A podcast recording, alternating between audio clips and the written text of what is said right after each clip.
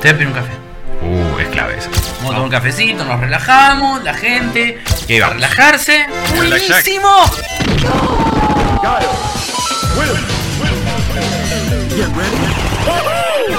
Esto es Malditos Games, el podcast fichinero de Malditos Nerds.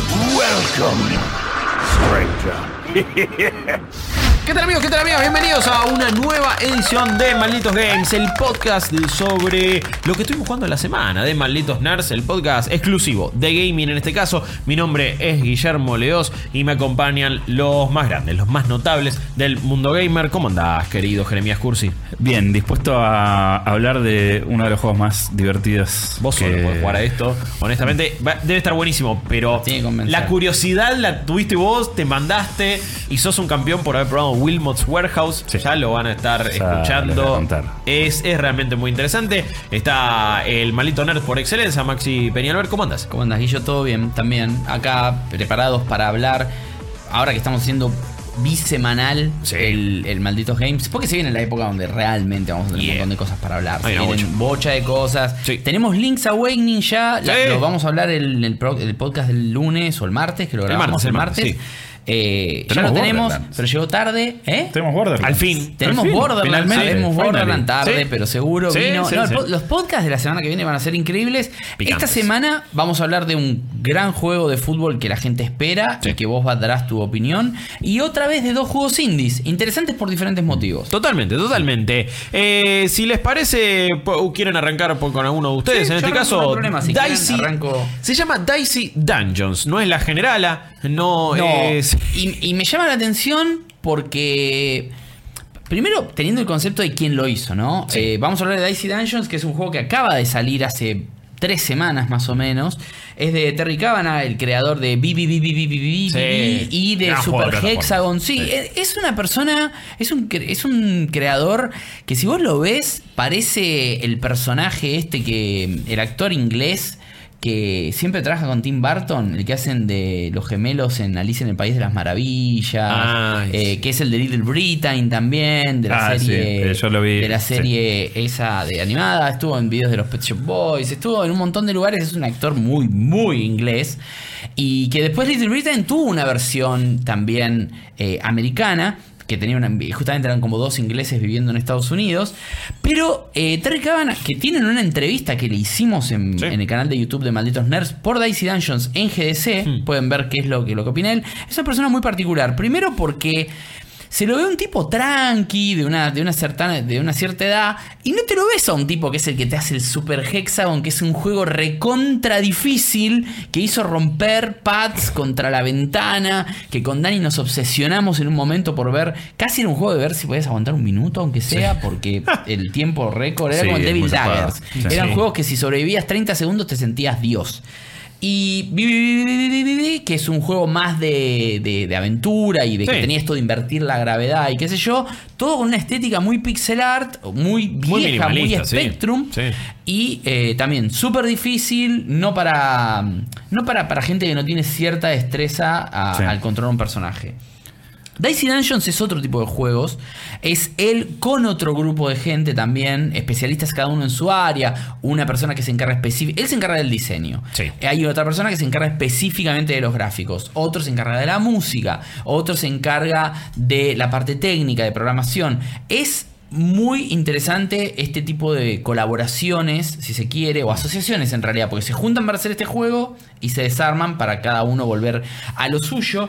Porque Dicey Dungeon, como decía Guillo, es un juego que es primero atípico. Sí. Porque básicamente es, tiene que ver con dados, pero se aferra a la idea de los dados hasta el final. Cuando uno pensaba que con la generala era lo máximo que se podía, o, o los, los, los juegos que se juegan en Sí. el casino, generalmente con dados, que nunca los entendí del todo, me parece un embole. Sé que los dados están cargados la mayoría de las veces en todos los casinos, así que no me Generalmente es mucho. parecido al póker, o sea, vos tenés que Sí, tipo jugar la, es la jugada del póker, digamos. Claro. O sea, lo que está en la mesa, tirás y. bueno, Sí. Y tenés que tratar de empatarlo, ¿no? O, o- o- tratar de formar, eh, los Formar juegos, esas, esas cosas. Pero este es totalmente distinto. Eh, es un juego que tiene una influencia con los juegos eh, roguelike, pero no es un roguelike. Porque el tema es así.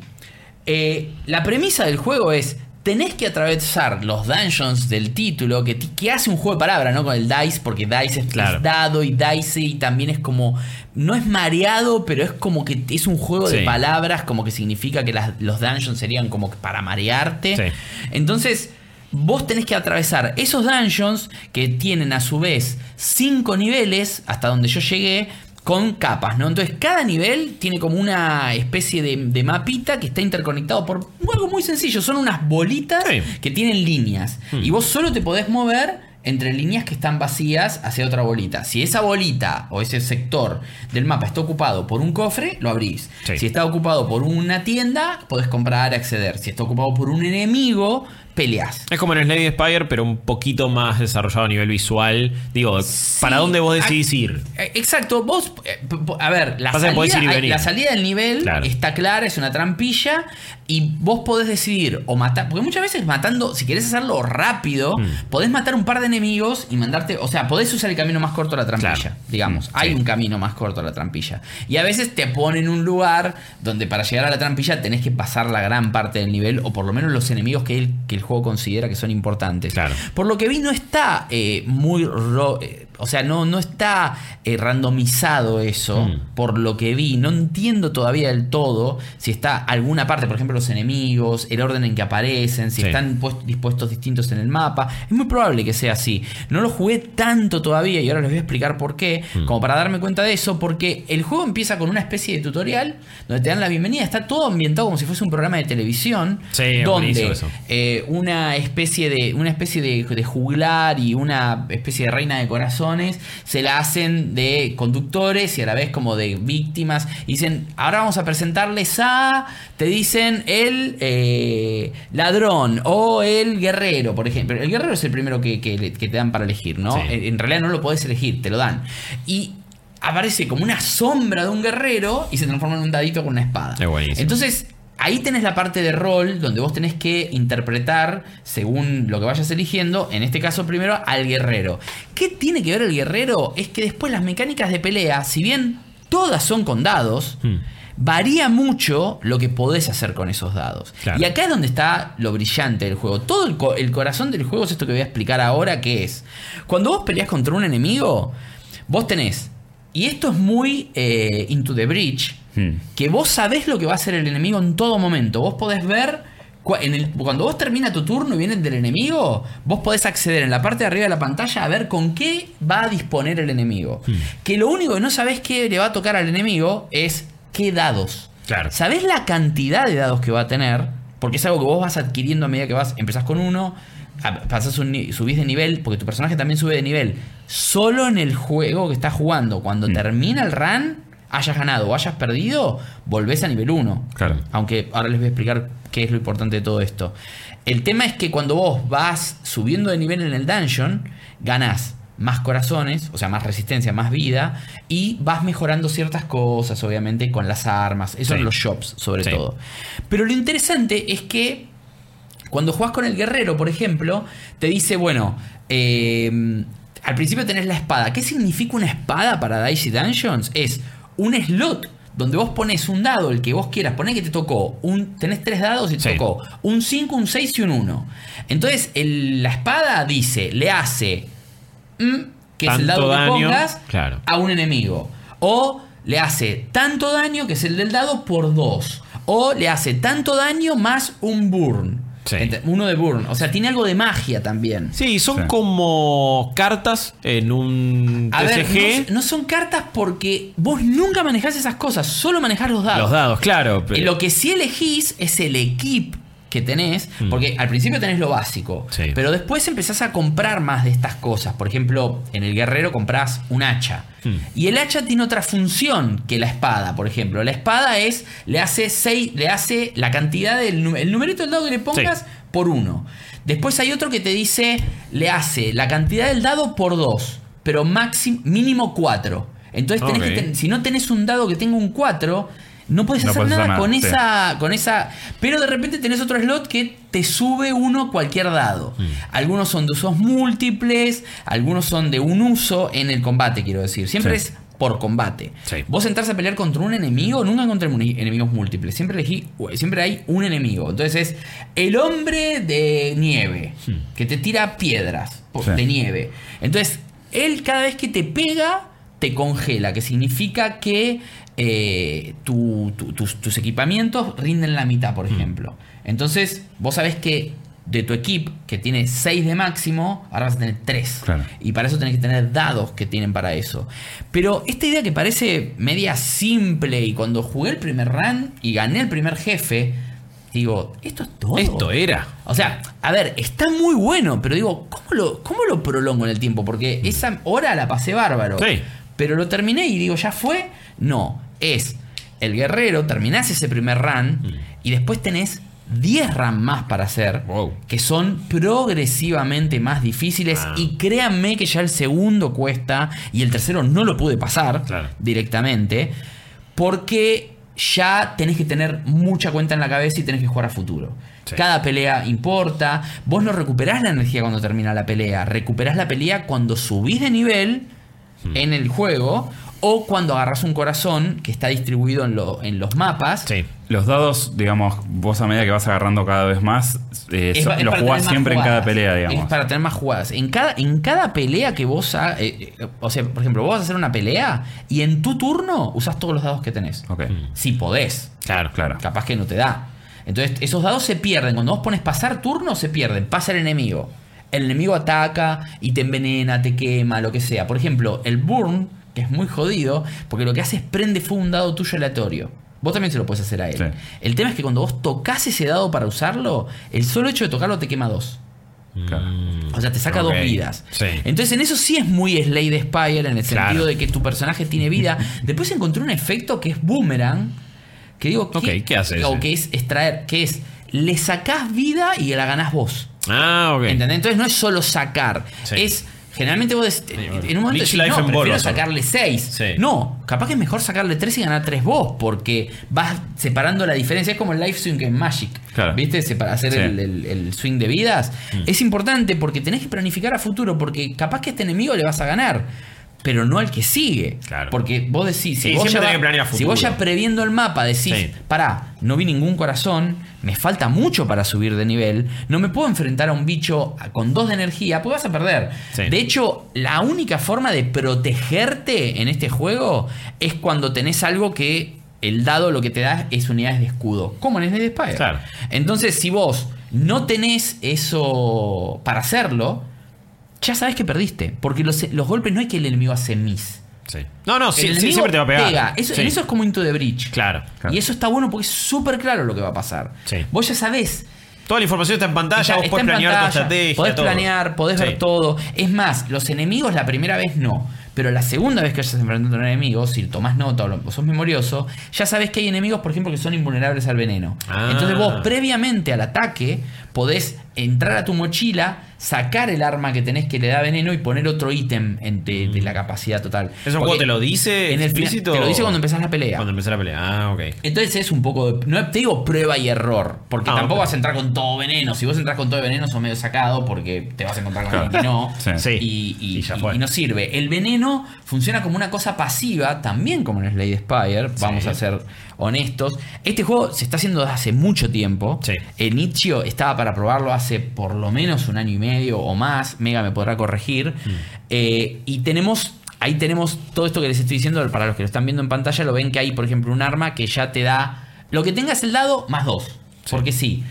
Y los combates están buenos porque los enemigos son muy. El, ar- el diseño de arte está buenísimo. Es muy como. A mí me encanta. Ilustración Es así. muy gracioso. muy el Loudbeard de, de recién con los auriculares que grita así. Sí, como- sí, grita. Sí, bueno, y las sí, voces están, sí. están muchas veces actuadas. La música es fantástica. La música es fantástica. Fantástica. La música es fantástica. buena. La Y- música acompaña un montón. Sí, la onda de, de- de este reality show, este concurso, Lady Luck conduciéndolo, es, como, es muy divertido. Y lo más importante de todo es que eso es con el guerrero. Sí. Pero cuando ganás el primer escenario con el guerrero, te habilita al rogue. Ah, ok. Después te habilita al mago. Después te habilita al robot. Hmm. Que es muy interesante lo del robot. Porque Epa, es, me- todo, es todo con cálculos, ¿entendés? Entonces, por ejemplo, en vez de darte los dados, el robot tiene como una especie de tabla que es random. Entonces es, vos te, te dice, el máximo es 11. Y es como un blackjack. Tirá.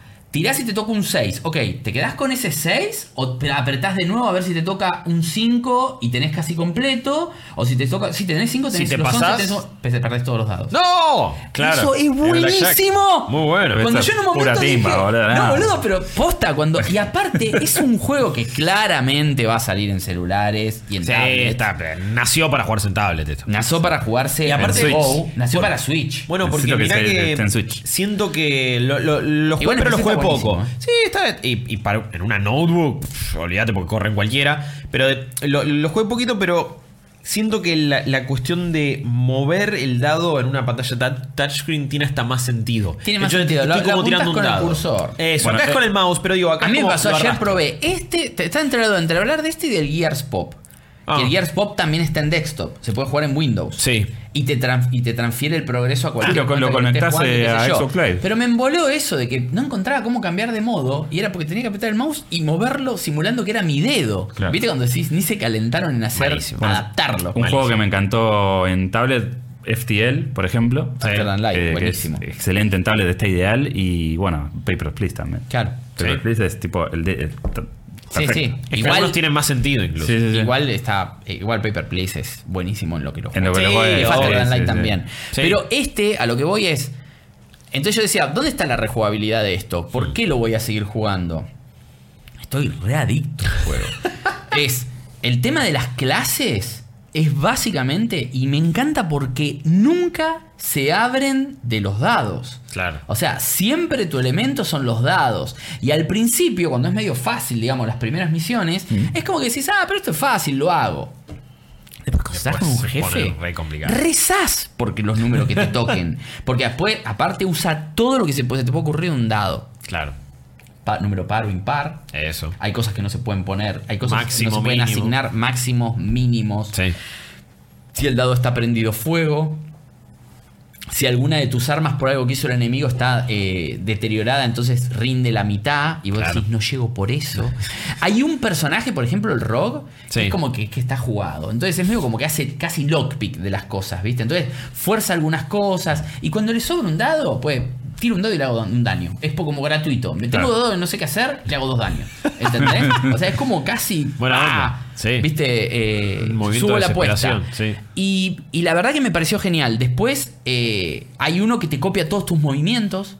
Hay enemigos que te copian tus movimientos. Eh, la diferencia, esto como te digo, entre el mago, el robot. El, el mago básicamente haces alquimia con los dados. Entonces tenés que combinar dos, da- dos números para generar una cosa, que es un ataque siempre, ¿no? Sí. Pero es muy distinto jugar Con cada clase. Con cada clase. Sí. Es muy distinto. Y cada clase lo que tiene de bueno es que está pensado como nivel de dificultad progresivo. Entonces, el guerrero es nivel 1. Hmm. El rogue, el rogue es nivel 2. El mago es nivel 3. El robot es nivel 4. Ok. Y así van avanzando hasta el quinto. El sexto es oculto. No lo pude destrabar. Upa. Sí. Eh, cuando vos destrabás los vos vos destrabás la primera misión, vos jugás- podés jugar la primera misión de cada uno, o sea, terminás la primera del primero, la primera del segundo, la primera del tercero, la primera del cuarto. Cuando terminás todas esas, un run es jugarlo, no ganarlo, jugarlo una Sí. vez a perder o ganar. eh, cuando cumplís esos cinco, que es como una especie de, bueno, ahora que los viste todos, te abre el modo libre en el sentido de que vos podés elegir qué rank querés jugar de cada uno. Por ejemplo, vos podés elegir el mago y podés volver a jugar el primero que jugaste. No te sirve de nada, salvo para ver si lo puedes terminar con menos turnos, con menos vida, ganando con más vida. O sea, es como una performance en cuánto tiempo. Sí. O sea, ya es para batir récords después. Sí, Porque más para dungeon es- lo mismo. Sí. Pero podés elegir también no el segundo nivel, te da a elegir el segundo y el tercero. Entonces, si te trabas en el 2, Sí. Por algo, Claro. tenés otro para probar. Y después eh, la dificultad, como les digo, va escalonada. Y está bueno porque está pensado desde las mecánicas la complicación. Mm. No es que te da menos dados Claro. o, o que te jode con otra cosa, menos vida. Sino es que es más complejo los enemigos y es más complejo lo que vos podés hacer con los dados. Claro. Entonces, algo que con el guerrero, sobre todo en el primer nivel del guerrero, haces, "Y, esto es la tabla del uno, este va acá, este va Sí. acá, este va acá. Tiene para rerolear dados, que por ejemplo vos podés rerolear un dado tres veces, no el Sí. mismo dado. Sí. Vos tenés tres dados, podés decir, bueno, los tres distintos los reroleo. A veces no necesitas rerolear nada, porque te sacaste tres 6 y te vienen bárbaro. Mm. A veces necesitas algo menor, entonces tenés que rerolear aunque tengas un 6 para poder conseguir un número que puedas usar. Y casi también como en Magic, tenés que optimizar todos los ataques. A ver, si te va a sobrar algo y no necesitas escudo, pero te sobran dados y justo lo único que te queda libre es porque mu- muchas de tus armas son de un solo uso. Entonces, si vos tenés un 6 para la espada que máximo pega 6 y usaste 6, listo, lo usaste de la mejor manera, se va. Sí. Y, y hasta que termina tu turno, hasta que empiece tu otro turno, no puedes hacerlo de nuevo. Entonces decís, bueno, tengo nada más la de escudo y bueno, le pongo un poco de escudo al personaje y lo protejo antes que tirar el dado y antes que pasar Sí. el turno. Pero es muy buena y es muy compleja la estrategia de lo que tenés que hacer. Y una cosa me encantó, tu mochilita es muy grande, pero lo que vos podés usar para ir al combate es chico. Y me hace Ah, con un poco al Resident Evil, ¿viste? Cuando tenés que acomodar la mochila. y Sí, el, loco. el maletín loco y empieza a jugar al. Tetris. Entonces tenés que decir, pará, ¿qué me conviene tener? Porque a veces es copado decir, tengo toda arma. Sí. Y pego, pego, pego, pego. No, te conviene tener eh, herramientas que te permitan rerolear o herramientas que te permitan dividir un dado en dos. Mm. Entonces pones un 3 y te sale uno de dos y uno de uno. Bueno, ahí medio que estás armando un mazo. Claro. Chiquitito, pero. Es que en realidad es- son herramientas para ayudarte con los dados. Claro. Está bueno porque nunca puede, nunca puedo decir que es un juego de cartas. No, no, no, claro. ¿Entendés? O sea, es Hay algo, similitudes. es algo completamente nuevo. Sí. Hay cosas de Slade Spire más que de Magic, ni hablar. Claro. O sea, es mucho más un Slade Sí. Spire en ese sentido Sí. que Magic, porque estás peleando contra un enemigo. A diferencia de Slade Spire, no hay múltiples enemigos del otro lado. Es verdad. Eso hay, hay varias cosas que no son así. Pero, por ejemplo, eh, una cosa que está, está muy buena es que los enemigos, como te digo, también, aparte que te trolean un poquito y tienen estas habilidades que a veces no las puedes controlar y, y que sí, esto es reabusivo porque hay enemigos que con dobles, o sea, dos unos pueden hacerte un desastre, por ejemplo, y es muy fácil conseguir unos. Y tiene una maquinita que es, metes un dado de 6 y te da 6 de 1. ¿Entendés? Sí. Entonces vos lo podés tener también. Y a lo que iba con lo de la valija es que cuando vas a un lugar de mejora, tenés dos cosas, un lugar de compra y un lugar de mejoras. Sí. El de mejoras te deja, primero está buenísimo, es súper transparente como Into the Bridge, voy a esto. Te deja ver antes de construir algo, te dice cuál va a ser el resultado. Entonces vos decís, si mejoro esto, ¿qué onda? Y te va a decir, te ocupo la mitad del lugar Hmm. en la valija o, y o ocupo lo mismo, pero pego el doble.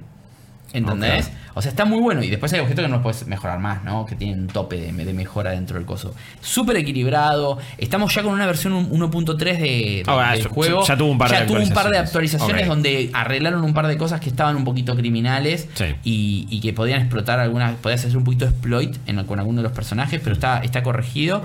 Es un juego que lo recontra recomiendo en todo sentido. La Bien. música, como dijiste, es fantástica y ya quiero el ST que lo venden igual. El juego estaba, si no me equivoco, 160 mangos en Steam. O sea que es ridículo el precio directamente. Sí. Porque creo que full, full, full, full, full, full, full está 220, pero creo que ni siquiera llega.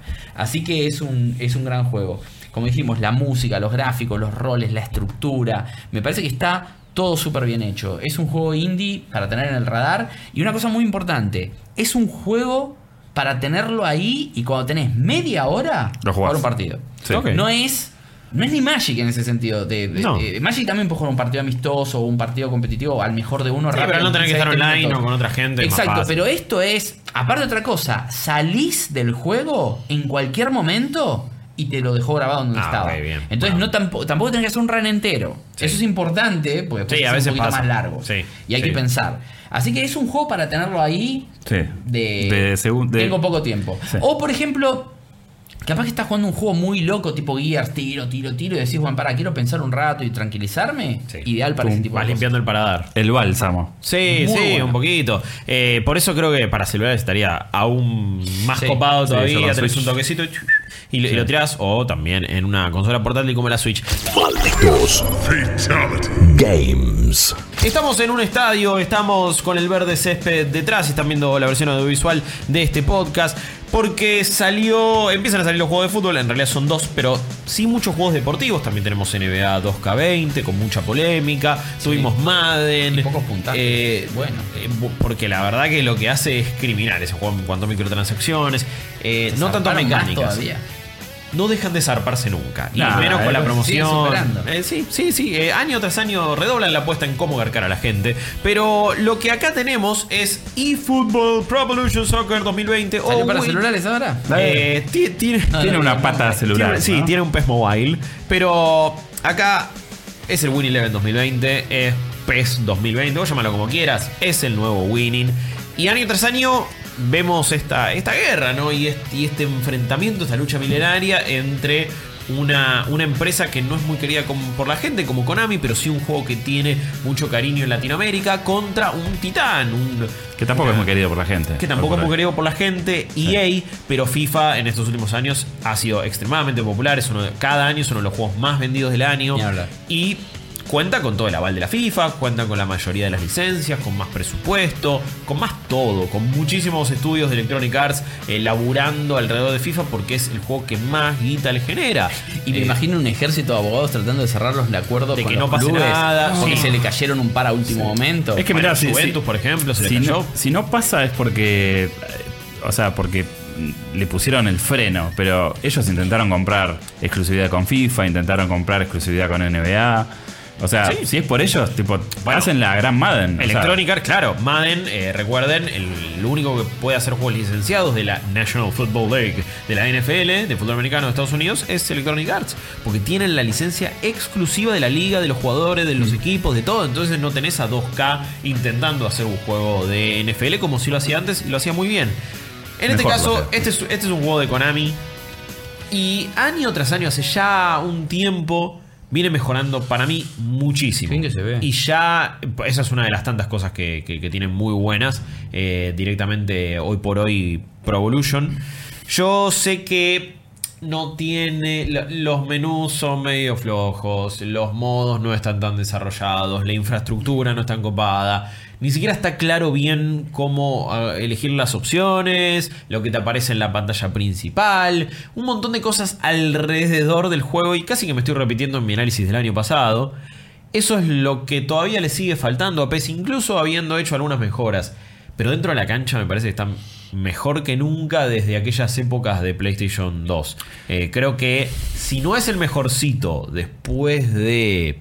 ¿Qué podríamos decir? Win Eleven 10, Play Evolution Soccer 6. O sea, después de lo de Play 2, Sí. le pegan el palo. Yo creo que es el mejor después de esa época. Yo, eh, o sea, coincido en parte. Lo que pasa es que, digo, eh, no sé hasta qué punto es justo siempre irle por el, el- el costado más eh, flaco, que, digamos, es, es un poco evidente, ¿no? Porque son estudios que tienen una escala distinta. Claro. Es un presupuesto Es un proceso, abismal un proceso agotado. en diferencia. Y, y eso para mí hace que valore mucho más lo que está intentando hacer con la pelota en juego. Y que se la Eh, juegue más a cambiar y a generar cosas. Sí, yo creo que FIFA está en, en un- en una posición, digamos, de, de- de- de dominación y de comodidad. ¿Me Sí, entendés? de privilegio. Hace mucho que no veo un juego distinto en FIFA. Desde casi FIFA 10, te voy a decir. Yo te digo, la- el último gran cambio en FIFA fue FIFA 12, que fue el sistema de defensa. Sí. Para mí ese es el último gran cambio. Pero Ni después- siquiera cuando cambió el motor, me parece que el juego cambió mucho y de hecho le vino bastante en contra en, los pri- en las primeras ediciones. Hoy Sí. por hoy ya lo domina. Sí. Pero para mí sí es un juego totalmente estancado. Es un ¿Y juego que cuándo es- se metió? ¿Cuándo fue que metieron el modo este Ultimate Team, que es el que juega todo el mundo? Y esto desde el 2013. Ultimate Team le están dando bola desde más o menos esa época. Estaba hace un huevo medio escondido y algo ahí. No, no, porque con pero- lo de los. A ver, su mayor fuente de ingresos no es la Despegó. FIFA, son los sobrecitos. Claro, ojo de- que FIFA vende mucho. Ese es el tema, digamos. pero hace ¿no? muchísima más plata con las microtransacciones Claro. y es el juego que más Sí. guita le genera Electronic Arts. Le dieron mucho énfasis al Ultimate Team en esta generación. De Esta hecho, generación, de hecho Ultimate Team, digamos, es la, fo- la única forma de jugar competitivamente. O sea, los torneos eh, juegan así. se juegan así, se juegan con tu equipo Sí, nos habían dicho cuánto de costaba fútbol. un equipo. ¿te Son acordás? 500 En las dólares un equipo. Sí. Entre 500 y 1000 dólares vos necesitas de entrada en FIFA para poder tener un equipo competitivo. Lo que, lo que trae PES a la, mesa este año creo que es, como decía Chop, un juego que se distingue por su jugabilidad, que empieza a tener una nueva identidad y que me parece que busca algo eh, o un estilo diferente, no sé si más realista o no. Yo creo que durante mucho tiempo dijimos... Me acuerdo cuando empezó a, despegar FIFA en la anterior generación de consolas, habíamos dicho FIFA más simulador, es más arcade, se lo das a cualquiera y es y súper sencillo de agarrar. Yo creo que hoy por hoy FIFA perdió esa sensación de simulador y de, y de una experiencia más parecida a lo que se ve en la vida real jugando al fútbol o viendo fútbol sobre todo. Para mí se volvió un juego robótico, se volvió un juego donde en su más alto nivel competitivo se, la gente juega a ver cómo puede hacer más o menos siempre la misma jugada, cómo estás ¿Cómo lo rompes? trucando y rompiendo el juego en sí, porque es lo que sucede también con los esports, donde la idea no es que sea realista, sino que, bueno, se hace efectivo a la hora de competir. Y me parece que ahí perdió identidad y perdió un poco de gracia FIFA. Y me parece que sí la recupera PES, donde veo más, más errores, tropiezos de los jugadores, impactos no tan limpios. Eh, puedo mantener apretado el botón de pase un montón. Y el pase toma vuelo cuando en- FIFA poner eso sería imposible porque siempre va a ir al ras. El, eh, ayer, eh, cuando hacíamos la transmisión, me, met- me metí un gol en contra porque le, pas- le acostumbrado a lo que es FIFA, que es reviento el pase y le cae al pie al arquero. eh, el pase salió es- con, con un esquinado hacia, hacia el arco y el arquero no llegó. Claro. Eso es impens- En FIFA nunca te va a Ese gol pasar en contra eso. no pasaría ni, ni Porque a palos. va teledirigida la pelota al, al arquero, sí. y, y los goles tienen un sabor eh, muy orgánico. Sí. Porque es un juego que no te inclina en la cancha, no está buscando ser espectacular, contarte la final épica en cada partido, en donde aparece un penal de la nada o Sí. te cobra un córner y uno la mete de pedo. O sea, no pasan esas cosas. Eh, y, y se sienten equipos de, de, digamos, acorde a lo que son sus números. Sí. No es que eh, Aldo Civi se va a convertir en, en la naranja mecánica. No, eh, no, en el no. segundo tiempo. O sea, va a jugar como juega Aldo Civi. Sí. Y es parte de la personalidad de los equipos. Y eso a mí me parece que es muy rescatable. Porque en FIFA lo que me pasa hace mil años es que vos jugás con Chelsea, jugás con este, jugás con el otro. Y son todos más o menos lo mismo. Sí. O sea. Sí, tenés jugadores que la rompen, pero en sí no hay mucha diferencia de categoría y eso está bien que se sienta. Yo estoy muy sorprendido si, si pueden probar la demo, si es que no quiero o no, no lo compraron, todavía no lo adquirieron, o si no les alcanza con ver videos, o ver nuestro stream de ayer, que Sí. estuvo muy copado, y donde jugamos un montón de partidos. Eh, me sorprenden la- las animaciones realmente, eh, la variedad que hay, las cosas que le suceden a jugadores que incluso no tienen la pelota encima, Sí. cómo van chocando entre ellos, el cuerpo a cuerpo de los jugadores me pareció súper bien logrado. Y también una de las grandes, me parece, diferencias con FIFA es el ritmo. Eh, a FIFA lo veo muy acelerado, por lo menos hasta su edición 19. Eh, PES tiene un ritmo que para algunos resultará más cansino. Incluso ayer probamos eh, subirle un poquito la velocidad del partido. Sí.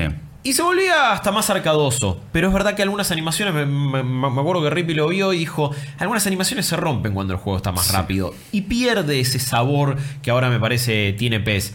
Eh, es todo mucho más impreciso, como le decía, los pases han cambiado. Lo que vos habías remarcado, Chop, de que los goles se vuelven a sentir únicos, me parece, me parece clave. Me Mm. parece que es, es, es uno de los grandes diferenciales con respecto a FIFA hoy por hoy, que tiene que ver, eh, y la gran diferencia, y para mí donde hoy por hoy me parece que hasta está sacando ventaja PES, es en la jugabilidad, que debería ser lo más importante. Pero en el mundo en el que vivimos y en la industria de los videojuegos quizás no lo es, donde vos compras un juego de 60 dólares y crees que te dé la mayor cantidad de satisfacciones y cosas posibles.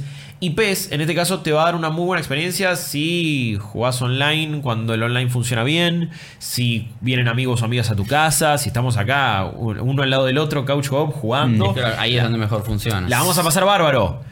Pero no tiene toda la infraestructura técnica atrás. Pero, pero bueno, no sé, a mí, yo- a mí esto me, me- Yo parto una lanza por PES en este caso, pero porque yo ya hice esta lección antes. Esto no es nuevo para mí. O sea, en el momento que yo me pasé a Winning Eleven, que fue cuando FIFA 99, FIFA 2000 Sí, por esa época. se venía repitiendo hasta el hartazgo y Sí. te, te decían, uh, mirá, jugalo con 3DFX, le ves el poro de la piel. pero estás jugando un metegol virtual, No, básicamente. acá en Argentina, porque podemos hablar en el mundo y podemos hablar en Argentina. Argentina era el país del Winning Eleven. Obvio. Olvídate desde el Family, o desde el Family, desde la Play, quiero decir, Play One. Incluso los juegos de Konami antes, en Super Nintendo y todo eso. sí, los, los Super J-League, Soccer dirá, porque Genesis sí, FIFA era una locura, pero también había juegos de. Ya te digo, el, el International Superstar Soccer Sí. Deluxe. Sí. La verdad Ya que fue un, FIFA fue un juego de 3DO. Sí. Que fue el primer juego que traía. Yo cuando escuchaba Vamos, vamos Argentina, no lo podía Sí. creer. O sea que ya tenía producción desde hace rato. Sí, hace rato. Era otra época también con el tema de las licencias ese, ¿no? Sí. Pero después, ¿se acuerdan de los fichines? Vamos a ir a los fichines. World Tekken eh, Eh. World Cup. Tekken World Cup. Sí. El juego que era ir corriendo por el lateral y patear en diagonal y, Y meter que gol. sí. Y era siempre hacer eso. O sea, no jugabas a otra cosa. El primer partido lo ganaba 7 a 0, el segundo lo perdía 7 a 0 porque, era imposible. Porque ya. era imposible. Entonces, vos agarrabas y jugando contra otro era hacer exactamente lo mismo a ver quién podía meter el gol de esquina. O sea, Sí, eh, cruzado al, al arco. Mal. Y cuando salió Kickoff, que era un juego de amiga, que ustedes seguramente no lo conocen porque eran muy chicos, trajo un poco esto. Agarrabas, el- por ejemplo, no- la pelota no estaba pegada al jugador. Claro. La ibas empujando vos todo el tiempo. Y cuando vos pateabas al arco, podía pasar, como veo que está pasando acá, cualquier cosa. Sí. O sea, no había forma de hacer un gol, no había una fórmula para hacer un gol. Y ese juego, que fue durante años el mejor juego de fútbol, el juego que ahora no lo recuerda nadie porque obviamente es de otra generación, pero era el juego de referencia para todos. Claro. Es el juego de fútbol. O sea, Sí. y, y hay gente que, Dani mismo decía, yo meto el kickoff en la, en la amiga, cinta adhesiva y no hace falta sacarlo porque es lo que necesito prender a la mañana y con el juego que me voy a ir a dormir Sí. un poco los que son fanáticos de los juegos de fútbol y sobre todo que siguen o FIFA o Pro Evolution, están esperando que salgan la nueva edición para cambiarlo y jugar durante un año el mismo juego. Sí, y- Le cuesta Pro Evolution porque hoy por hoy vende más el show. Le cuesta el marketing, no le cuesta pero la jugabilidad. De nuevo, en su momento, los que elegíamos No jugar Winning Eleven, estábamos pensando en La jugadores de mentira que juegan como jugadores de verdad. Obvio, si es Nombres de mentira no te como importaba nada verdad. que se llame Madorna. no, y, que la, y la palos. camiseta. Lo pasa ahora te dicen, no, pero mirá, la camiseta está buenísima. Bueno, pero por cierto, eh, y esto es algo que, no sé, digo, en un análisis, en una review y a la hora de puntaje hay que tenerlo en cuenta, no hay que tenerlo en cuenta, todavía quizás no lo decidí. Acá PES ha dado la opción en consolas de vos te bajás el option file en, en cualquier página hecha por fans de PES que le meten las camisetas originales, le cambian los nombres, lo metes en un pendrive en tu Play, ni siquiera en PC. Lo instalás, es una boludez y tenés ya. La Liga de España no estaba licenciada, el Real Madrid no está licenciado. Bajé el parche, estaba ahí. Ahí. Y es como digo, ok, me está dando las herramientas para ¿Se hacerlo, es muy sencillo. Play, ¿se acuerdan las ediciones? Sí, clausura clausura obvio, 98. eh, Vendetta, pero yo siempre digo lo mismo, pero- 2004. Son fantásticas. Bueno, Apertura. incluso gente que venía de esa escena de modding, como eh, un- eh, quien ahora hace, es, es como el quien maneja la comunidad latinoamericana y grande parte de la comunidad total y internacional de pesca es Robbie Ron, eh, un amigo prácticamente de la casa, ha venido varias veces al programa incluso, y, y hace como un tour de pez por todos lados evangelizándolo. Arrancó haciendo, Haciendo mods y cosas en esa, en esa parte de la Es comunidad. eso, te, Play 2. eso, eso te demuestra que para la gente es importante jugar con las camisetas. Sí. Se compraban una versión nueva del juego, también que era pirata, no Eh. entonces todo el mundo, pero lo, lo- lo pagaban dos mangos, pero se buscaba como si fuese el nuevo God of War. Era Sí. el, el parche de algo. Los chabones hacían una industria Totalmente, sí. de, de- de los parches. Y para era- un juego que era pasión. Obvio, y era, me lo compraba de nuevo porque este tiene los equipos del ascenso. Y ya fue, Claro. y me encantaba eso. Estaba jugando al mismo juego, tocado. Yo te Obvio. digo, hoy por hoy, después de la desazón que tengo con FIFA, yo prefiero jugar esto. O sea, Yo creo que lo único que hay de FIFA para ver es el tema del deporte callejero. El Volta que a El- mucha gente no le está gustando tanto como Yo uno no sé hubiera qué va a supo- pasar, supo- sí. sí. yo pensé que iba a pegar más en la gente. Igual se sabe que eso no va a ser el modo main, ni en pedo. No, no, No es que la no. gente va a decir, Sigue no, siendo- juego Volt y no juego otra Sigue cosa. siendo Ultimate Team, lamentablemente. Pero me parece sí. eh, a ver, co- coincido con Chop que lo más importante es lo que pasa dentro de la cancha. Y no importa si tiene una camiseta original o no. Y si es Sarasate en vez de, Sí, de sí. Suárez Sí. en, en Uruguay, porque Uruguay no quiso hacer acuerdo. Y bla, bla, bla. A mí me, me sorprende mucho la física de la pelota en este juego. Cada vez que la recibe un jugador pasa, le pasa algo distinto, cómo se controla, cómo se siente. Problemas que PES ten- en ediciones anteriores, la física de la pelota en PES estaba rota. Sí, sí, Eh, mejoró la pelota bocha. flotaba. Sí. Acá está, la, la física está mucho mejor. La escala de los jugadores respecto al estadio se siente mejor que nunca. Totalmente. Se ve increíble. O sea, Se ve muy bien, por- no sé si se aprecia a nivel visual y muchos decían de noche me ocupa más que de día. Se ve excelente el juego. tenés el clima dinámico. Se te larga Sí. la lluvia en el medio del partido, oscurece en el segundo tiempo porque estás jugando a la tarde. Sí. No sé, o sea, hay muchos detalles. Insisto, entiendo que. O sea, el que pone la discusión de las licencias, no licencias, y, y nosotros un poco entramos en ese juego, es FIFA, porque es El- donde saben conviene. que tienen la posta. Obvio, O sea, sí. yo tengo la guita para agarparme todo esto. Sí. Está bien. Pero, de a poco, igual, Konami le empieza a hacer Konami de a un poquito poco. de sombra. Konami, o sea, yo entiendo que esto es algo que le pasó históricamente y no va a cambiar porque no tiene, no, no, no, nunca va a, a- a de- dedicar, digamos, los recursos que requieren a nivel financiero para tener un juego A ver. licenciado full. Es como Capcom con Monster Hunter, que por más que saben que venden un montón, cuando decidieron hacer el War, dijeron, bueno, te damos un presupuesto, Sí. pero magro para ver si la pegás. Claro. Entonces De hicieron repente- un juego que ahora lo terminaron de completar con Iceborne, pero le faltaban un montón de cosas que los de Switch y todo esos ya los tenían, Claro. obviamente un motor viejo, pero ahora le agregaron el rango G, todo. Es como que acá te digan, che, está todo bien, pero el modo mundial no viene. Claro. ¿Entendés? Y Konami tiene mucho de hacer eso de presupuestos. Y bueno, mira, el presupuesto para hacer el juego es este. Sí, Sí, eh, no, ni hablar. Yo, o sea, eh, en, Aparte, en- Konami no hace la guita que hace Electronic Arts. Con el tema de, la, de las microtransacciones, porque no es una empresa japonesa, no apunta a eso. No, y aparte el modo My Club, que es, digamos, la, la respuesta a- al, al, al foot, eh, tampoco está cimentado en esa joda de comprarte los, los paquetitos y gastar plata. O sea, eh, incluso es hasta generoso en los jugadores que te da para armar Bueno, los equipos y todo. eh, sí, y eso es algo que mm, me acuerdo que algunas personas en el chat decían ahí en el stream. Eh, como es demasiado generoso, entonces no estoy entendiendo tanto. Si estás muy comprometido, quizás hasta es, hasta es un poco fácil. Pero es verdad que saben eh, que ahí medio que tienen las de perder eh, contra Ultimate Team. Y si vos compraste la edición legendaria y si encima te dieron moneditas de, en este caso, My Club Sí. Coins se llaman, vas a poder tener un equipo competitivo muy fácil y casi de entrada. Hmm. Y ganás punto por todo. Eh, metiste un enganche, ganaste punto. Eh, cabeceaste, punto, punto, punto. Los Sí. primeros partidos son tremendos. Lamentablemente estás forzado los primeros partidos en My Club, en, en el Simil Ultimate Team de, de PES, a, em, a jugar en modos contra la máquina muy fáciles, a menos que estés jugando online. Pero para, tener, para jugar online necesitas un equipo mejor. Y para tener un equipo mejor tenés que grindear. Pero son partidos de una dificultad muy baja y no la podés subir. Es como una cosa medio japa en ese caso. Yo creo que en donde a pesar de que lo quiero bancar, o sea, y, y de que lo voy a bancar y que me encantó, en a modo jugable, para mí a nivel single player no tiene mucho para ofrecer. No tiene tanto como FIFA.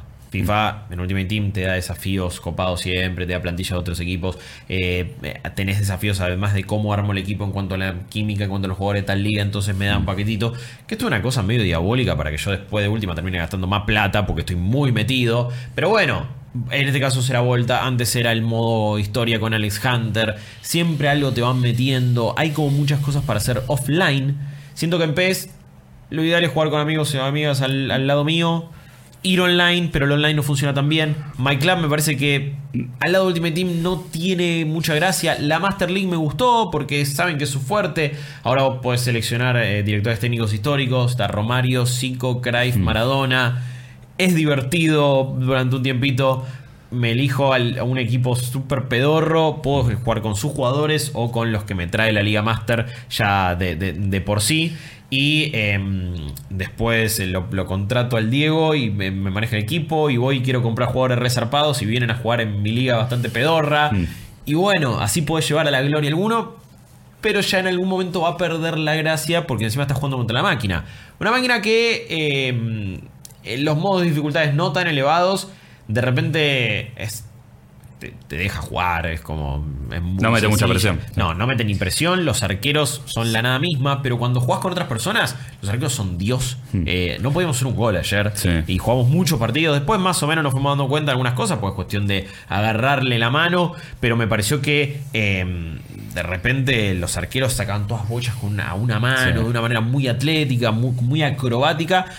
No dejaba de ser eh, realista los movimientos, sí, un poquito es como, guay, ya fue, para, para de, de Sí, tapar todo. absolutamente todo. Sí, yo, yo, de nuevo, me parece que también tenemos que jugar FIFA, pero con. con, eh, siendo el prontuario que, que tiene. La demo de FIFA, ¿qué les pareció? En comparación eh, con la yo demo de la bajé, pero no la jugué todavía. No la pude probar porque le metí, cuando yo Ah, empecé, me empecé a meterle No, no, no, no, para saber que. Para después ver. Sé que lo- igual lo vimos ya. Sí. Pero bueno. O sea. Lo que vi, vi también es que la prensa afuera, que es jodida la prensa yankee, sobre todo para medir fútbol, soccer, porque Sí. no entienden mucho, No. a diferencia de- de- del fútbol americano, que te- tengo que entender que entienden mejor. Sí. Eh, incluso le agregaron un nuevo modo, modo a Madden, porque venía como que necesitaba Modem. refuerzos. Sí, un y modo medio arcade, una cosa medio sí, blitz. medio de knockout, sí. Y eh, lo que vi es que Pro Evolution no tiene muchas reviews, tiene 15 en PlayStation 4, pero son todas positivas Mm. Sí. y tiene 86 en Metacritic, Sí, sí, lo sí, cual sí. por lo menos lo posiciona con un buen puntaje por ahora. Es sí, que- yo, yo- yo te digo, de nuevo me reitero, pero creo que el. el, eh, no, no, no sé eh, si, si, si la batalla la termina definiendo Foot o, o esas cosas, digo. No sé, a, a mí no me, no me, no me parece. no, a ver, a ver. A ver, el que va a entrar, Sí. el que va a, el que juega Ultimate Team y No, juega, ese y lo va, va- a jugar, ese va a comprar FIFA, comprar no le FIFA. importa Sí, nada. porque- porque No, Mike- en, en realidad no evalúa la segunda opción, Sí, no hay una segunda opción. totalmente. Y porque encima, la- lamentablemente, en ese caso, eh, My Club no está a la altura. Para mí no, no, no, no, no, no, es- no hay las mismas cosas para hacer, no está la misma infraestructura, no me copa tanto. Sí me parece que eh, si tu objetivo no es ese y simplemente estás buscando un juego de fútbol y de cómo se Claro, va a sentir dentro es de la que es cancha. fútbol. O sea, las reglas son las mismas. No es que yo te digo, che, mirá, no es Magic, pero es parecido. No, boludo, no es Magic. Claro. O sea, Hearthstone no es Magic no Claro. importa que me pongas mejores gráficos y qué sé Sí, yo. Pero en este caso son, es el mismo deporte. Sí. Técnicamente, todo se tendría que basar en cuál se siente más fútbol. Y para mí Es hoy que- por hoy es PES. Es PES. Lo que pasa es que. Y hay a- que a ver es- también, ah, esa por otro lado, qué estás buscando. Claro. Si es, por ejemplo, siempre se habló de que arcadoso y simulador, Claro. ¿no? En un momento, siempre en algún momento de la historia, uno estaba en una vereda y el otro en la otra. Hmm. FIFA siempre fue arcade Sí. y después se pasó a simulador Sí. y ahora parece que volvió medio para el lado del arcade. Para mí Y- sí. Y Pro Evolution empezó medio como un simulador de fútbol, se pasó al arcade, no sabían bien qué hacer en un momento. En un momento también les dijeron, che, usen este motor y Bueno, fue terrible. El paso al Fox Engine en Fue el malísimo. PES 2014 El primer- fue una. fue Aparte, ¿te acordás lo que era? Porque fue, fue horrible. Fue, Era el salió 2. la consola. No, Sí. pero. No, peor. salió la Play. Sí. Y a los dos meses creo que salió. Sí, y sí, porque era de los en primeros. pelotas. No tenía lluvia. El menú. El Oh. menú. Sí. No existe. Si hoy no hablamos de que el menú es malo. Bueno, en ese ese momento eran momento tres ni hablar. botones. Sí, sí, Era. Start Game. Sí, no, no, no, no, una. Eh, Aparte No, de pero lo, era- lo era veías a los tipos moviéndose en ocho direcciones como en Play 2 y vos decís, boludo, pero esto Claro, ¿qué es esto? FIFA ya Por tuvo favor. eh, movimiento 360 desde FIFA 10. Bueno, creo que la lucha está más picante que nunca. Para mí, eh, insisto. Va a ganar ya- FIFA, spoiler. Pero. en ventas, y- pero. pero, Pero hay que, ver, hay que ver cuánto la gente tarda eventualmente, si FIFA no ofrece nada nuevo. Sí. Eh, En- pasó en el pasado, puede volver a pasar. todo esto es cíclico, o sea, no nos olvidemos que también mucha gente se quedó con PES y seguían jugando PES cuando FIFA era eh, la, la opción obvia. superior, o sea, sí, era como, sí. che, no puedes jugar PES todavía. Y sin embargo la gente lo jugaba. La- eh, tipo PES De lo mismo- 2011, todo eso. que cambien. De la misma manera va a pasar con FIFA, o sea, la gente va a seguir jugando por ahí al mismo juego. Lo que pasa es que FIFA ahora es a nivel mundial. Claro. Sí. A nivel mundial. Es, es en todo el mundo no hay ni un puto país donde. ¿No? eh, Eh, donde sí, no es solo Sudamérica, PES, esto, no, Sí, ya, no, ya no, copó ya todo FIFA. todo. No, no, Por eso digo, es, eh, es un titán y es medio difícil eh, coparle la parada. Yo creo que puede ser una cosa medio como, como puede pasar también a nivel consolas y generación, ¿no? Donde hoy por hoy vemos una PlayStation que claramente vendió muchísimo más que, que Xbox, pero que se duerme un toque en los laureles. Y me queda la duda, bueno, pero ¿qué va a pasar en la próxima? Quizás la cabeza de la gente dice, no, mira, me convencieron estos, ahora voy a cambiar. Y PES está haciendo las cosas suficientemente bien como para que quizás en la próxima generación, en unos años, la gente diga, y estoy un toque cansado de FIFA, voy a confiar en La otra en que puede Evolution". pasar, por la proximidad con la que salen, es que la gente compre FIFA, Mm. en algún momento se aburra y seguramente este juego eFootball PES 2020 vamos a verlo En Xbox, Game Pass. El 19 estaba en Game qué sé Pass. yo, que estuvo, Sí. por eso, y, y que la gente empiece a probarlo y se cope y de a poco lo vaya llevando. Eh, por Esto es como convencerte, convencerte de cambiar de un servicio. Bueno, sí. y- Deja de usar, eh, eh, por ejemplo, Netflix y pasate a Hulu. Bueno, Sí. Bueno, me, me tenés que dar una razón ¿O por qué? Y, para hacerlo. no estoy y una seguro. prueba también. Bueno, Sí. por suerte ambos tienen demo, entonces, que es una rareza hoy por hoy en el Eh, gaming. sí. Eh, pa- También hay otra cosa muy importante que es casi como la de la consola, ¿no? ¿Con qué juegan tus amigos? Si juegan Play, tus amigos, vos vas a comprarte una Play. Yo conozco un montón de gente que dijo, yo me compraría una Xbox por un montón de cosas, por los precios de los juegos, todo. Pero ya está, a esta altura de la generación todos tienen Play. Claro. Entonces todos compran Play. Por eso los juegos son más caros. importante. El otro día vino gente de Vortex a decirme, che, hay una forma de hacer funcionar el Game Pass. eh, ¿En- en Play? No, el EA Ah. Access en Play. Porque me compro el juego el, el EA Access para tener el FIFA Claro. y lo juego en Play. Porque el chabón también tiene una PC para jugar. Pero no, no hay chance. Entonces, quizás por ese lado, ¿entendés? Eh, la gente después lo empieza a entender porque en, en- en un punto de quiebre quizás pasan cinco meses. Pero a lo que voy es, si todos tus amigos siguen jugando FIFA, este juego es para jugar con amigos. Sí. Este juego es para jugar competitivo, este juego es para jugar jodiendo con amigos, pero ¿quién lo juega solo? No, bueno. O sea, tiene mucha jugabilidad solo, se lo entiendo. De hecho, hay una persona que conozco que no le gusta jugar online. No, no le gusta jugar online, ni algo rico. Yo no disfruto tanto tampoco. ¿Entendés? Sí. Y lo juega solo. Y yo digo, pero pará, el FIFA no es un juego que te aburrís si lo juegas solo. El chiste no está en cagarte de risa si le metes un gol Pero- al otro o sufrir si te lo meten a vos. Eh, sí, Es pero. como Mortal Kombat. ¿Tan bueno jugar contra la máquina? ¿Entendés? Bueno, Tiene pero- el modo historia, el modo. Lo que pasa es que yo, yo, yo siento, y perdón, pero eh, con Mortal Kombat también, o todo el mundo mencionó la cripta, no sé qué, bla. Loco, lo jugaste los dos primeros meses y lo dejaste tiradísimo, man. O sea, Si no jugás es, con gente. Pero es así, pero con esto pasa lo mismo. O sea, el foot, sí, el chabón que tiene aspiraciones de, de ser un eSport legend, vas a jugar a eso, pero después. ¿Cuántas veces agarras el FIFA, el FIFA Para jugarlo solo. Para jugarlo solo. Para decir, sí, voy a, voy a- hacer el managing de esto. Sí, a pesar de eso, FIFA, si vos sos ese tipo de jugador, FIFA te ofrece más, lamentablemente.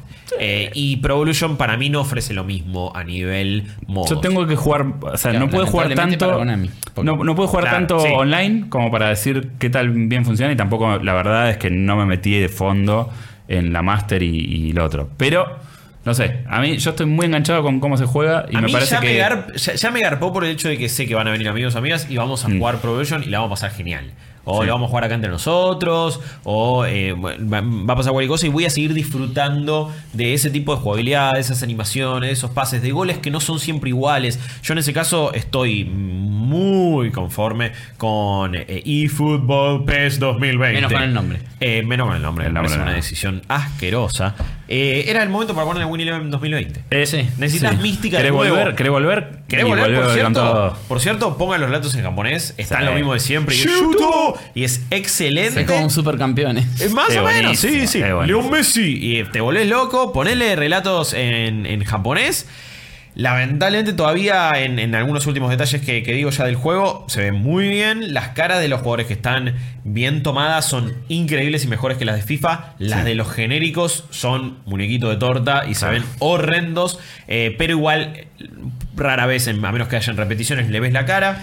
Me parece que el próximo paso que puede dar PES en esta, en esta lucha donde el marketing se lo come es en lo televisivo. No parece una transmisión televisiva. Hmm. Eh, lamentablemente, la cámara por default intenta que sea más televisivo, pero está en Luján, no ves absolutamente nada y la tenés que cambiar. Me parece que, de nuevo, en esas cosas FIFA le, le sigue sacando ventaja donde posta parece ya una transmisión deportiva, Sí, sí. donde tenés el layout de la liga inglesa, donde tenés un montón de cosas. Y PES sigue siendo como una cosa medio bootleg en ese aspecto, aunque se juega bárbaro. Malditos Games. Eh, Chop, vamos con el último. Vamos con el este último. Sí, eh, bueno, uno juega. ver, Chopper, no sé es con la atención que te voy a Bueno, escuchar. ok. Ah, nah, Este juego es, Porque- es muy especial. No lo vi. De- de- O sea- te- vos puede que te enferme directamente el juego. eh, bueno, a O sea, ver. Cuando me dijo ayer, voy a hablar de este juego y pensé en Henry House, el juego de Commodore 64, por cómo se llama. Sí. Dije, no voy a ver ni el tráiler. Bueno. Que me lo cuente Chopper. Wilmot Ware- Warehouse. O sea, vo- voy a arrancar diciendo que en esta. en- No me dejes es, hablar, abrir lockers como el Para, programa para. que estoy viendo de Amazon. es algo parecido. Eh, estoy en una etapa donde estoy buscando juegos que me rascan una aplicación muy particular. Por ejemplo, cuando hablé de Cookser Delicious 2, es un juego que mecánicamente es como que tiene bastante profundidad, pero es como más bien estos juegos que te hacen trabajar, entre comillas, y que te hacen poner la cabeza en stand-by. O sea, estás haciendo mil cosas a la vez, pero estás en una zona determinada en donde, por ejemplo, a mí me ayuda a relajarme irme a Es dormir. casi como un Tetris de comida. Claro, es tipo, pum, voy ahí, estoy colocado en esa zona y después me voy a dormir. O sea, bajo estrés, bajo, tipo todo. Es como, me olvido de la vida. Y eh, a fin de mes pasado, a fines de agosto, sale un juego que se llama justamente Wilmot. eh, Agosto del mes, o sea, el mes pasado. mes pasado, sí. Ah. Fin de agosto. Wilmot's Warehouse es un juego que desarrolla eh, Hollow Puns y Richard Hogg, o sea, son dos personas que hacen lo que sería el diseño y la música. ¿Cuál es la premisa? ¿Cuál es el punto de venta de Wilmot's Warehouse? Es el juego que es ideal para la gente que le gusta organizar y ordenar cosas.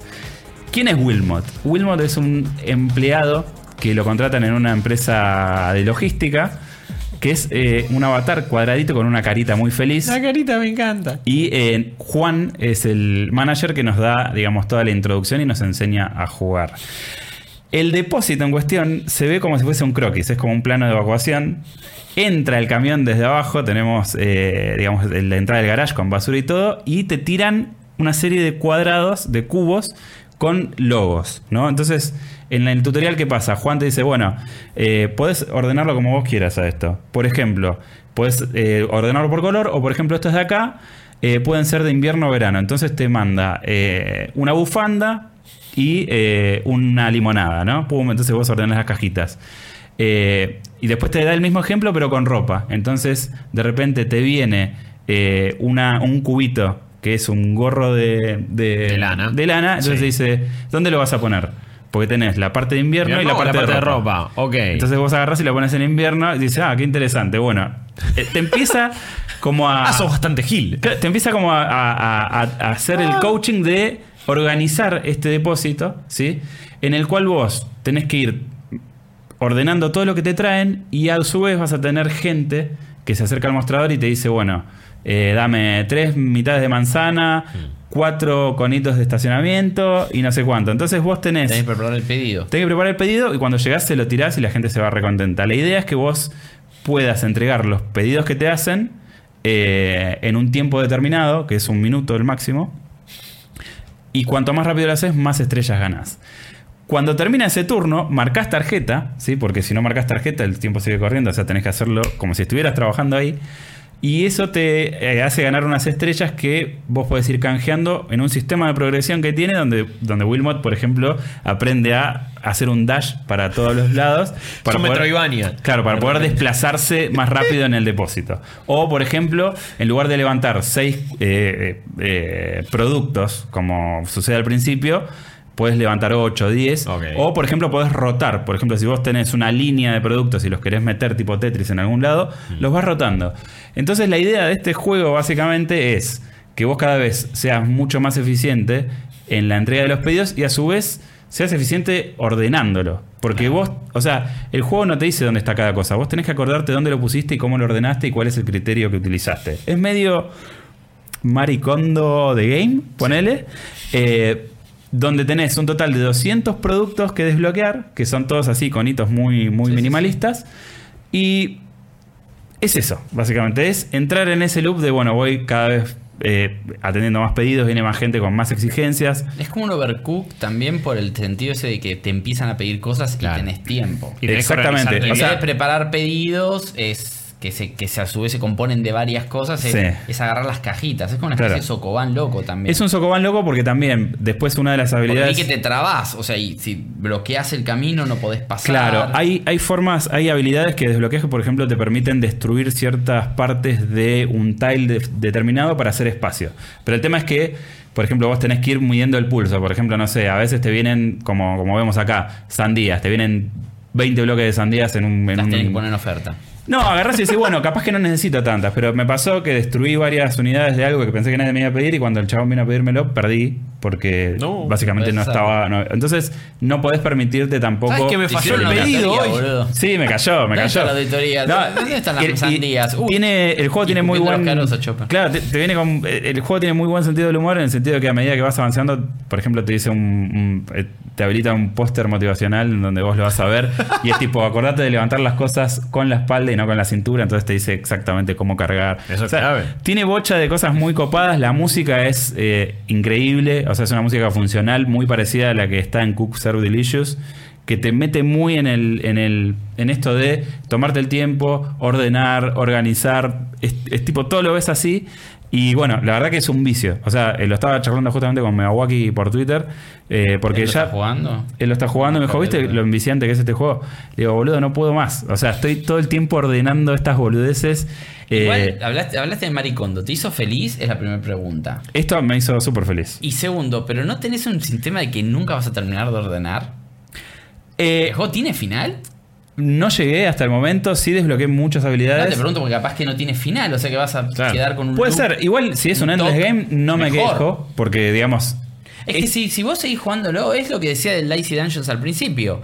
En un momento fue, uy, esto está buenísimo, pero ¿cómo van a prolongar mi interés? Claro. Cuando vi cómo era, ya ni me importa terminarlo. Sí, o sea, lo que sí. me importa es que haya juego. Claro. Es que esto es, es, es un poco como Cooks Are Delicious. O sea, en Cooks Are Delicious la meta es un poco más clara Yo no en el sentido. ahí, así que ese no. no o Es- sea, claro, o sea, es un juego que te dice, bueno, vos sos un chef que es eh, de venida en desgracia que tiene que recuperar su restaurante de, de cuatro cubiertos.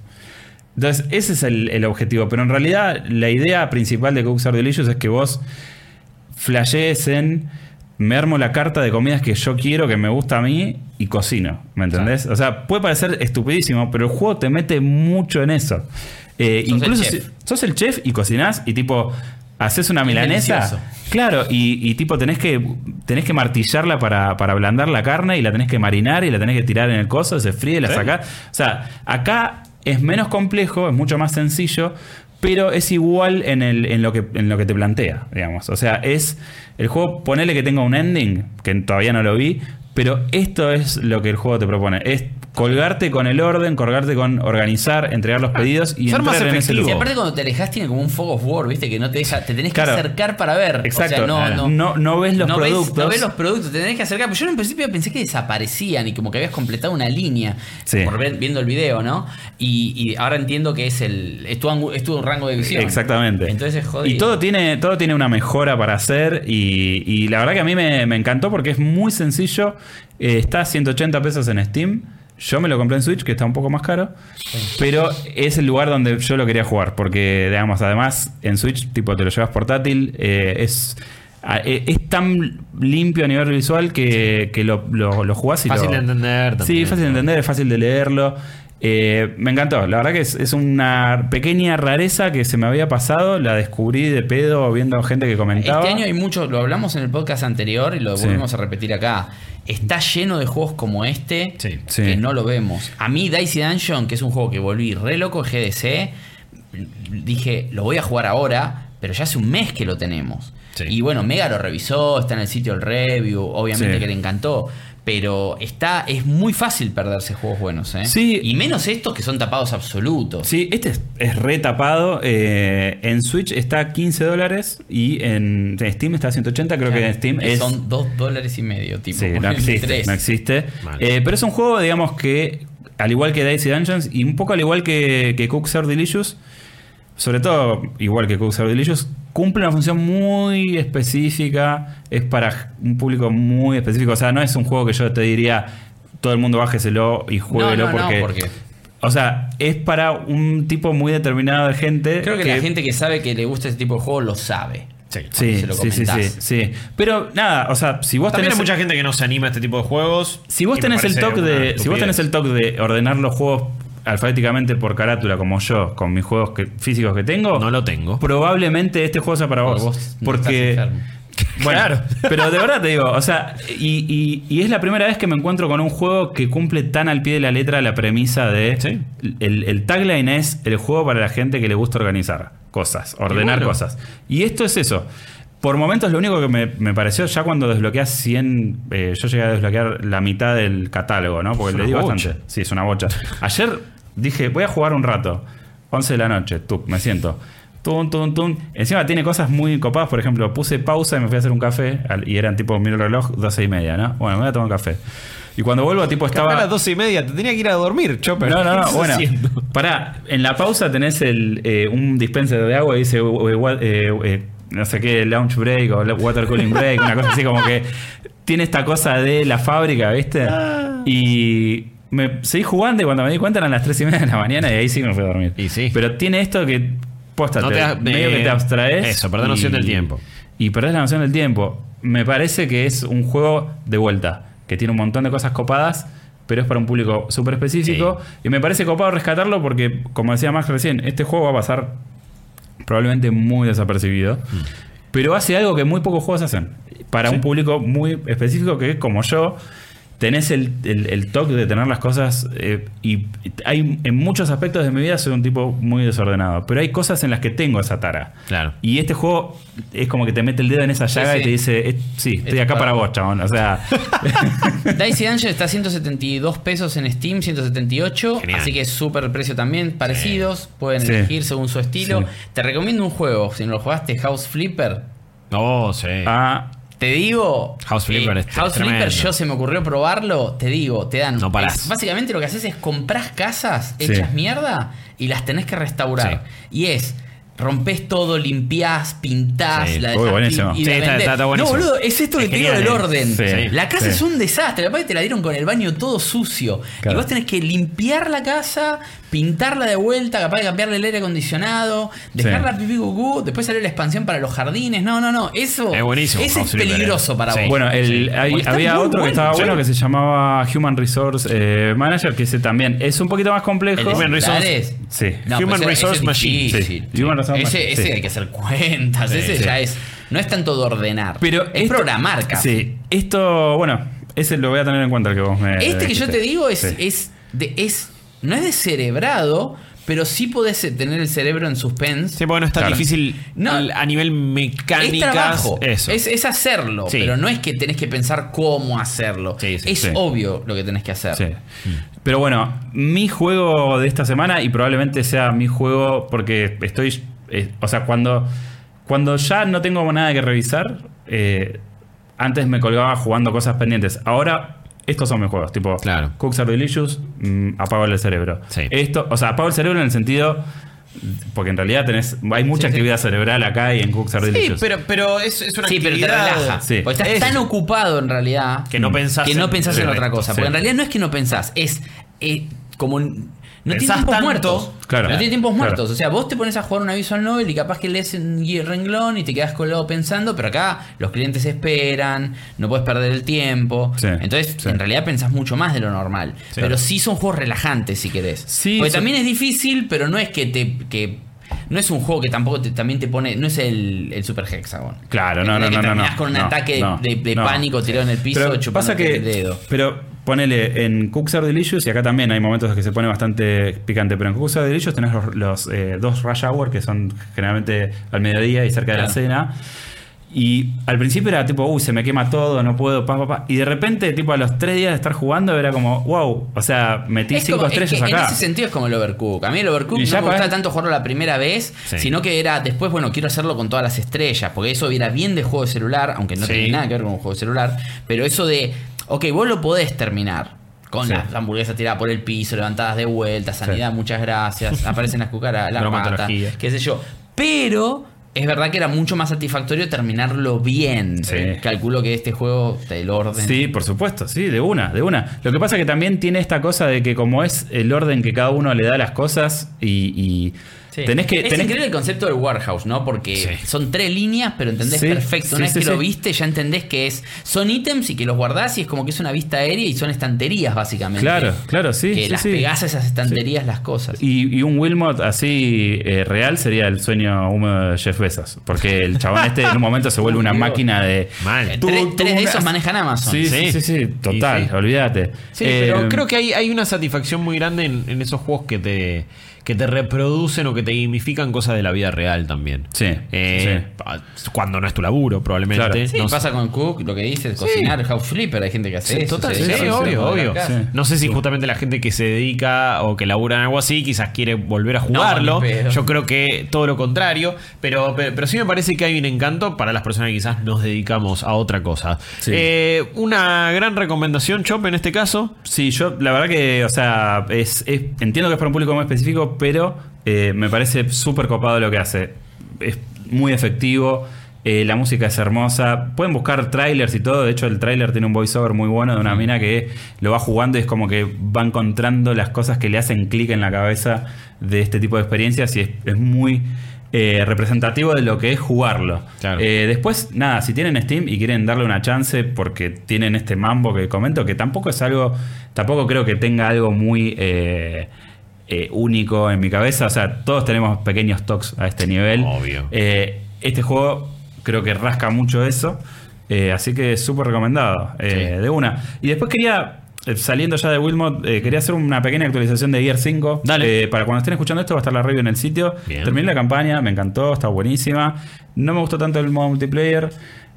Rápidamente tomé un par de anotaciones, pero lo que más me llamó la atención fue dos cosas. Primero que el juego tiene como un pase de temporada a nivel Fortnite. Eh, y ese pase de temporada eh, tiene cooldowns. O sea, tenés que pagar si querés. eh, Está lleno de esas cosas. o sea, tenés que pagar si querés hacer. Si querés grindear. O sea, si yo soy un jugador avesado de Gears y quiero Sí. desbloquear todo rápido y hacerlo todo, tengo que pagar 10 irons eh, para que saquen una cuenta, tipo 1000 de esos te salen unos 180, 200 mangos. Ok. Pesos. Pesos. O sea que vos decís, sí, me tira, me tira para unos días. Pero igual, man. O sea, No, cobrar por, por jugar es una es, ridiculez. es una locura. O sea, los desafíos los vas desbloqueando con plata. Eh, después probé Escape. Es muy difícil encontrar buenas partidas. La idea está buena, pero siempre me toca gente que se agarra no- todos los. Sí. Se agarran todas las municiones. Si hacen- no estás hablando con otras dos Es personas, que si no estás muy. tres, ¿no? Sí, sí. Capaz que es, es con amigos o amigos. eso. Sí, Eh, es con amigos o amigos y con headset y coordinalo porque es Sí, un sí, modo es muy que difícil. Es, Es muy interesante porque, porque tenés que infiltrarte a una de estos hives, viste, con todos los bichos. Hay pocas municiones y tenés que hacer un muy buen manejo de los recursos. De todos, ¿eh? Eh, entonces, está bueno, pero es imposible si no lo juegas con amigos. Claro. Eh, El modo horda. el modo horda está bueno, es igual que el del es año igual pasado. que el del año pasado. Pero Con eso la- de la movilidad que es nueva. Sí, pero lo recagaron con el sistema de clases que hace. Quisieron hacer la gran eh, Overwatch, entonces convirtieron a cada jugador, en, a cada personaje en un personaje único. Entonces, si vos querés progresar tu personaje favorito y alguien lo eligió primero, Ah, no podés. Uh, qué jodete. O sea, eso me pareció fatal. Eh, y el modo versus es lo que más me gustó, que es el modo versus de siempre, básicamente. Es el que había tiene- probado en, en la alfa esa. A mí Sí. me re había gustado. Que eso. tiene- Sí, que tiene muy buenos mapas. Lo dejaron probar por eso. ¿eh? Probablemente. Sí, tiene muy buenos mapas. Y eh, el arcade está muy bien. Sí, y este aparte modo- son tan chicos los mapas, Sí. por lo que yo vi, Hmm. que te encontrás cada dos minutos. O sea, es Claro. pura acción, no Sí, hay, no hay sí, sí, sí, mucho sí. tiempo muerto. Y vas comprando las armas. Y si, siempre, al- alguna cosita vas a hacer. Alguien vas a matar. Sí. Te reviven y los toque. modelos y todo eso está bueno. O sea, Sí, la- sí. este, gráficamente, a nivel sonoro sí, y todo eso, dejando de lado las comparaciones esas que hacen con el Gears 2, que ponen, Nah, me de parece medio cae de los pelos. Ah, Eh, Es importante verlo, pero a mí no me parece que sea un detrimento de que este No, juego no. es una porquería. No, a mí me llamó más la atención de lo que me jodió. Fue como Claro. dije, Ah, pero ¿qué qué, me loco. Es como en Gear 2 le disparabas una, una bolsa de arena, ponele y salía la arena. Acá le disparás y no sale. Y digo, ok, en el Gear 2 tenías una animación específica cuando se recargaba el arma, el arma se movía y acá no. Y digo, ok, ¿qué? Todos estamos mirando la barrita. Claro, entiendo que no, no es algo. Para, para mí, este Gear 5 eh, a nivel campaña es de los que más me ha gustado, Claro. incluso me, me- me está gustando mucho. Pero es como, digo, ok, ¿cuál es la razón por la cual esas cosas ya no las hicieron? Digo, es una cuestión de recursos. Pero digo, a la vez, por no meterles animación que te va a correr mejor en la Xbox One, es como, no sé, me, generó más intriga y curiosidad de decir, ¿qué onda? ¿Por qué estos detalles ya no están? Que mátenlo, es un juego de mierda. Pero porque pa- pa- pasen, además me parece, creo que también era una conversación similar con Far Cry 2 y Far Cry 5. Far Cry 2 ya directamente era, ok, los enemigos se comportan de una manera distinta porque le disparaste y se le cayó el arma. Que es simplemente una cuestión estética como Sí, sí. Gears. Sí, sí. Eh, pero es, es- es- creo que es curioso eso. Y es, particular. es rarísimo. Igual es un A- juego de lo mejor que se ve en estas generaciones. Seguro. Lo mejor. A mí me parece que es un. Me, o sea, yo daba por sentado que el modo multiplayer me iba a encantar y me encontré con un montón de paredes que me impidieron disfrutar plenamente una experiencia que podría haber sido mucho mejor y que podría haber hecho que el juego levante un montón. Porque Claro. no hubiera esperado jamás una campaña como, como la que tiene, que no es perfecta, tiene sus cositas. Pero el modo multiplayer es que loco, no puede ser que estén pensando en cómo. sí. También digo, capaz que están pensando en esto como. Son todo el conscientes mundo de que muchas por Game Pass. por Game Pass lo quieren empezar a. Pero igual estás hablando de un sistema que es casi freemium en un juego que si vos no lo tenés por Game Pass, por alguna razón que me costaría muchísimo justificar, Mal. tenés que pagar los 60 dólares. Sí. Ridículo. Sí, hay gente que quizás lo hizo eso. Puede ser. Y tenés que Seguro. respetarlo. Y a esa Eh, gente no le estás dando ese pase de es que si no, temporada. no lo sacarían más. Sí. Claro. Pero bueno, nada, quería comentar esto. El viernes tendrán la nota. El día que escuchen esto, pueden, van a poder ver el puntaje final. Pero quería cerrar esta porque habíamos hecho un. La charla, sí, era un- un principio, Con, con la primera parte de la con campaña. actos, exacto. Exactamente. Y eh, bueno, ahora con lo que jugué de multiplayer, que ya el juego está online, que ya se pueden eh, jugar bien las partidas y que además salvaron, digamos, este problema que hubo con eh, Xbox Live, que también en el momento Se más cayó. picante del lanzamiento se cayó todo, no sabemos qué bien qué pasó, los servidores no andaban, un Dicen desastre. que, dicen que mucha gente entró a jugar, pero yo no me lo creo. Sí, no sé. No sé, porque Es raro que a nivel de ¿Cuánta infraestructura. hoy por hoy, de- Sí. de- aparte, siempre Microsoft y Xbox se destacaron por tener Capaz que fue un ataque tipo, no lo dicen, pero lo pasó con World of Warcraft. Puede ser. eh, que a fue el mismo fin de semana, si no me equivoco. No, fue el anterior. Fue el Por- anterior. Pará, no, Gears. No, Bueno. WoW Classic salió a- antes. No, no, pero el ataque de WoW fue este fin de semana. Ah, perdón. Entonces. Pero digo, Sí, no no, si no- hubo, no hubo reportes de DDoS. Pero- pero bueno, vaya uno a dicen, saber. ¿eh? Sí. Eh, lo dijo. A mí lo que. Bueno, eso- esos problemas también que si si lo tenés con Game Pass y no te podía hacer el chequeo de internet, no lo podías jugar. O sea, era una cosa de. Yo de repente estaba en un momento, era como, no, no se puede, no se puede, no se puede, no se puede. No. Y fue, fue realmente complejo. Pero así todo en la campaña sigue valiendo la pena. Y si tenés Sí. Game Pass, directamente probalo. La fija, la fija. Y el modo versus, yo también coincido. El arcade a mí me gustó mucho. Eh, la sí, verdad, ¿eh? eh, lo que más me gustó de todo el multiplayer posta es el versus Y si porque sigue tenés un equipo de tres para jugar Escape, ok, pero tenés que jugarlo con Sí, amigos. sí, tenés que jugar con amigos. jodido, muy Sí, jodido, sí. si no. Criticable súper el tema del pase de batalla ese, que no te lo cobran, pero igual te cobran por todo. Y después las skins son carísimas, algunas las vi en dólares tipo 10, 15 dólares. Eh. Es una locura. El Con la- grindeo que te hacen hacer. Comprate de Wilmos Warehouse en Switch. Olvídate. A ver, Magic tiene el pase de batalla, Sí. Que vos no lo podés terminar en una semana jugando un montón, está limitado a que te obliga a jugar coti- cotidianamente casi, pero no todos los días. ¿eh? Digo, por semana tenés que jugarlo tres veces, poner Sí. mínimamente, un rato, para poder completarlo.